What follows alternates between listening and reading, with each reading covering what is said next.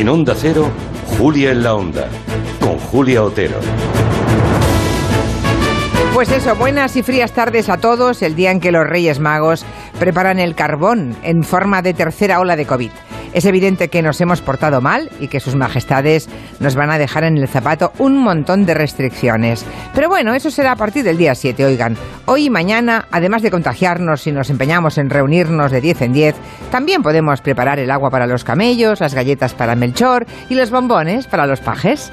Con suerte, a partir del día 7 también las autoridades sanitarias autonómicas encuentran la forma de sacar de la nevera las centenares de miles de vacunas que duermen inútilmente a 80 bajo cero. Es una alegría todo, ya lo ven.